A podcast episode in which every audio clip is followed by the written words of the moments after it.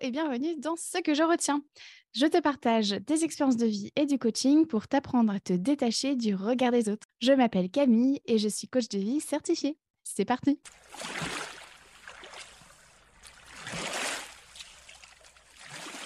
Aujourd'hui, dans ce 44e épisode, je te partage ce que je retiens de ces fois où j'ai fait les choses pour faire plaisir à mes proches. Je te donne des clés pour faire plaisir aux autres sans t'oublier pour autant. Allez, on démarre cet épisode avec un petit jeu. Devine le point commun entre toutes ces situations. La première, j'ai mangé de la viande à un repas de famille alors que je n'en mange plus. L'autre situation, j'ai laissé mon entourage m'acheter un pull rose alors que moi je voulais le bleu. Autre situation, je me suis resservie à table nombre de fois alors que je n'avais plus faim ou que je n'aimais pas le plat. Quatrième situation, j'ai fait des études de vente alors que je voulais étudier les langues, le théâtre ou l'enseignement.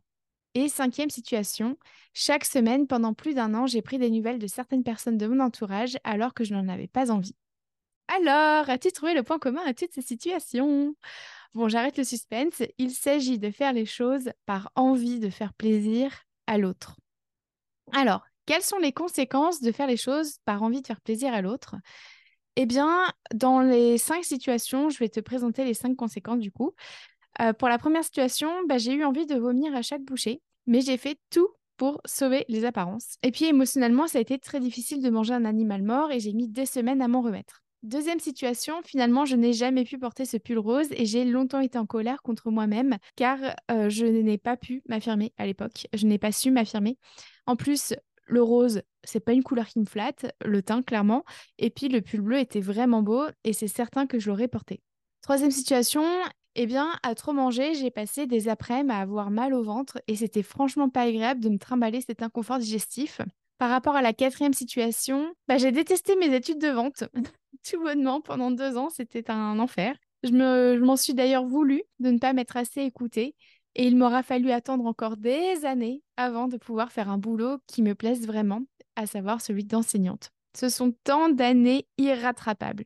Et puis la dernière situation, au niveau des conséquences, eh bien, avant chaque appel le mercredi, je stressais et j'appréhendais. Pendant l'appel, j'étais le plus souvent triste et déçue. Et après l'appel, je me sentais parfois en colère ou bien déçue, outrée ou écœurée ou tout ça en même temps. Donc comme tu le vois sur ces exemples, j'ai pas kiffé faire ces choses-là et je me suis sentie coincée comme si je n'avais pas eu le choix de faire autrement. Et en disant oui à l'autre, eh bien, je n'avais pas toujours conscience que je me mettais dans la mouise toute seule. Je ne savais pas non plus que j'avais le droit de dire non. Pourtant, mon grand-père m'avait mise en garde dès le plus jeune âge du piège à, à faire les choses pour faire plaisir à l'autre. Et je te partage son anecdote. La première fois qu'il a mangé chez sa belle-mère, elle lui avait fait une tarte aux fruits. Il se trouve qu'il détestait ce fruit en question, mais il ne lui avait rien dit.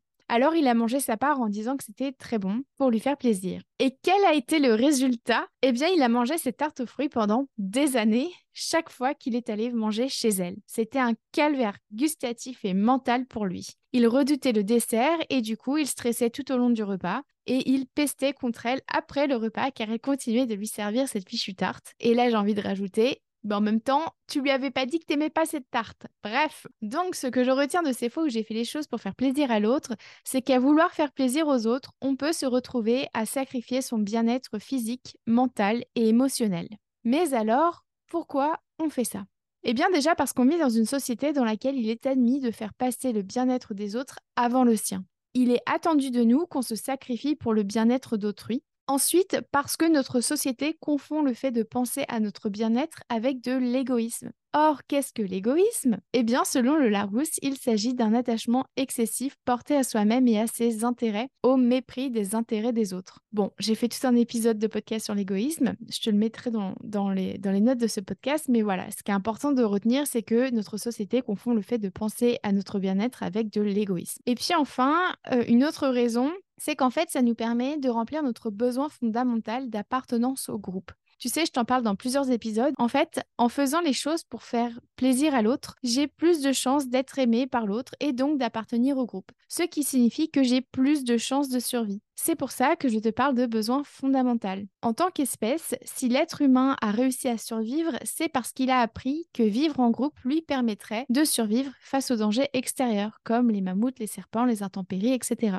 C'est précisément pour ça que nous sommes des êtres sociaux. Le seul X, c'est qu'aujourd'hui, les dangers extérieurs ont changé et ne sont plus aussi nocifs pour l'humain qu'avant puisqu'on a appris à apprivoiser notre environnement.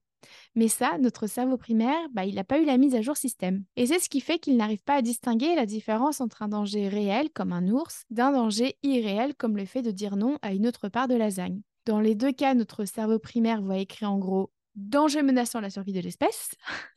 Je l'aurais dit lentement. Danger menaçant la survie de l'espèce. Et donc, oui, face à l'ours, on peut se faire bouffer. Donc, c'est sûr que c'est pas très top pour garder euh, l'espèce humaine en vie. Mais de l'autre côté, en disant non merci à une deuxième part de lasagne, on ne met pas notre survie en péril. On ne se condamne pas à être rejeté de tous nos cercles sociaux. Et ça, par contre, notre cerveau primaire, bah lui, il, il sait pas. Il sait pas faire la différence. D'ailleurs, rien ne garantit qu'en faisant les choses pour faire plaisir à l'autre, bah ça lui fasse réellement plaisir. On a cette croyance-là car on a un biais cognitif. Il s'agit de l'effet d'ambiguïté. En fait, il s'agit de la tendance à sélectionner des options pour lesquelles la probabilité d'une issue favorable est connue, plutôt qu'une option pour laquelle la probabilité d'une issue favorable est inconnue. Mais alors du coup, ça ressemble à quoi euh, l'effet d'ambiguïté de manière concrète? Eh bien, si j'accepte de reprendre une part de lasagne que Suzanne me propose, c'est qu'il est probable que ça lui fasse plaisir et donc que ça se passe bien pour moi. C'est ce qu'on appelle là une issue favorable connue.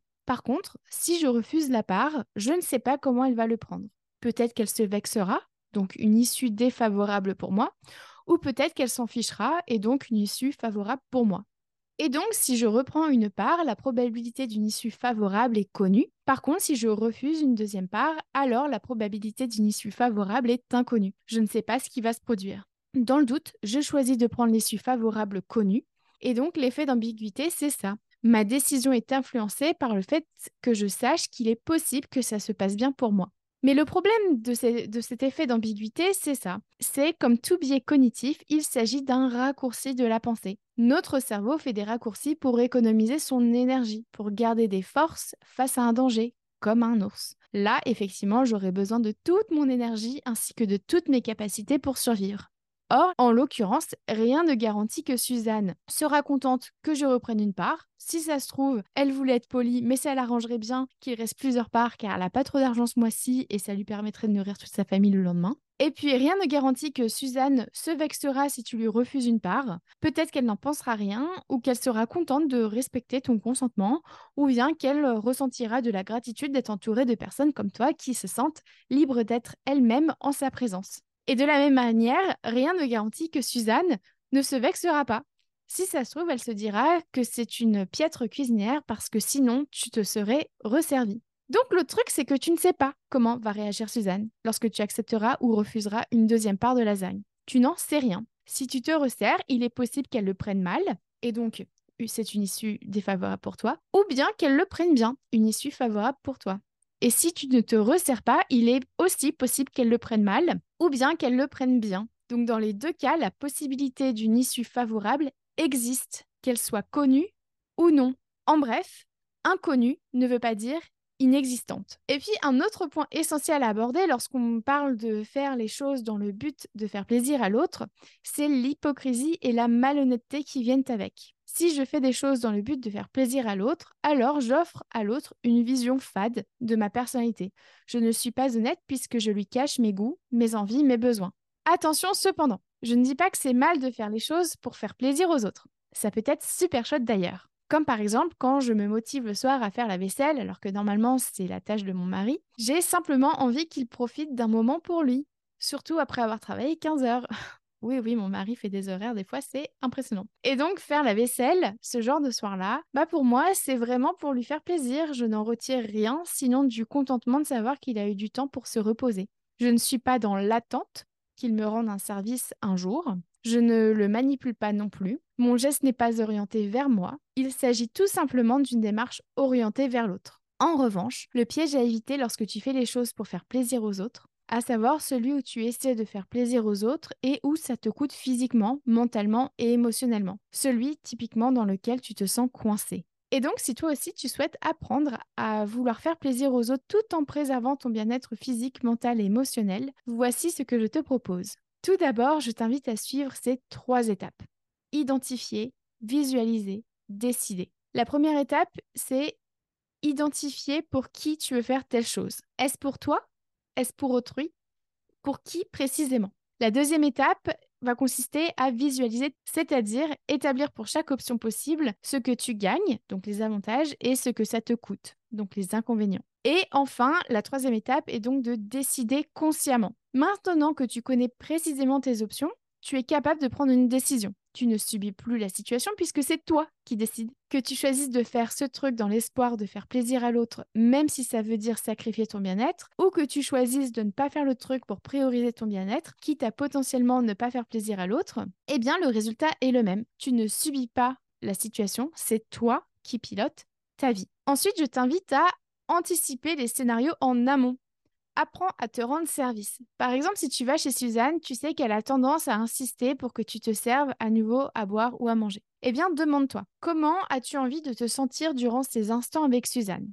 Et aussi, comment aimerais-tu te sentir après l'avoir vue? Ensuite, tu peux aussi utiliser l'outil obstacles et solutions en amont. Et donc, pour ce faire, dresse tous les obstacles que tu peux imaginer rencontrer. Par exemple, ça peut être ressentir de la gêne, la peur de déplaire, la pensée je ne veux pas être mal poli. Ensuite vient lister toutes les solutions possibles. Par exemple, face à la pensée je ne veux pas être mal poli, on peut envisager la solution suivante choisir de croire une pensée puissante comme si on me propose, c'est parce que mon avis compte. Autre piste que je te propose, ça va être celle de poser tes limites. Je te rappelle qu'on pose ses limites pour soi et non pas contre les autres on les pose pour se préserver et se protéger. Par exemple, ça peut ressembler à ça. Non merci, je ne souhaite pas me resservir, j'apprécie ta générosité, mais je ne savourerai pas si j'en reprends, je n'ai plus faim. Et puis enfin, je t'invite à écouter les épisodes de podcast suivants qui sont complémentaires de celui-ci, notamment le numéro 15 sur comment poser ses limites de manière bienveillante, le 17 sur le rôle de la peur, le 22 sur le stress, le 23 sur la peur de décevoir, le 37 sur la peur de passer pour une égoïste et le 42 pour utiliser tes pensées à ton avantage.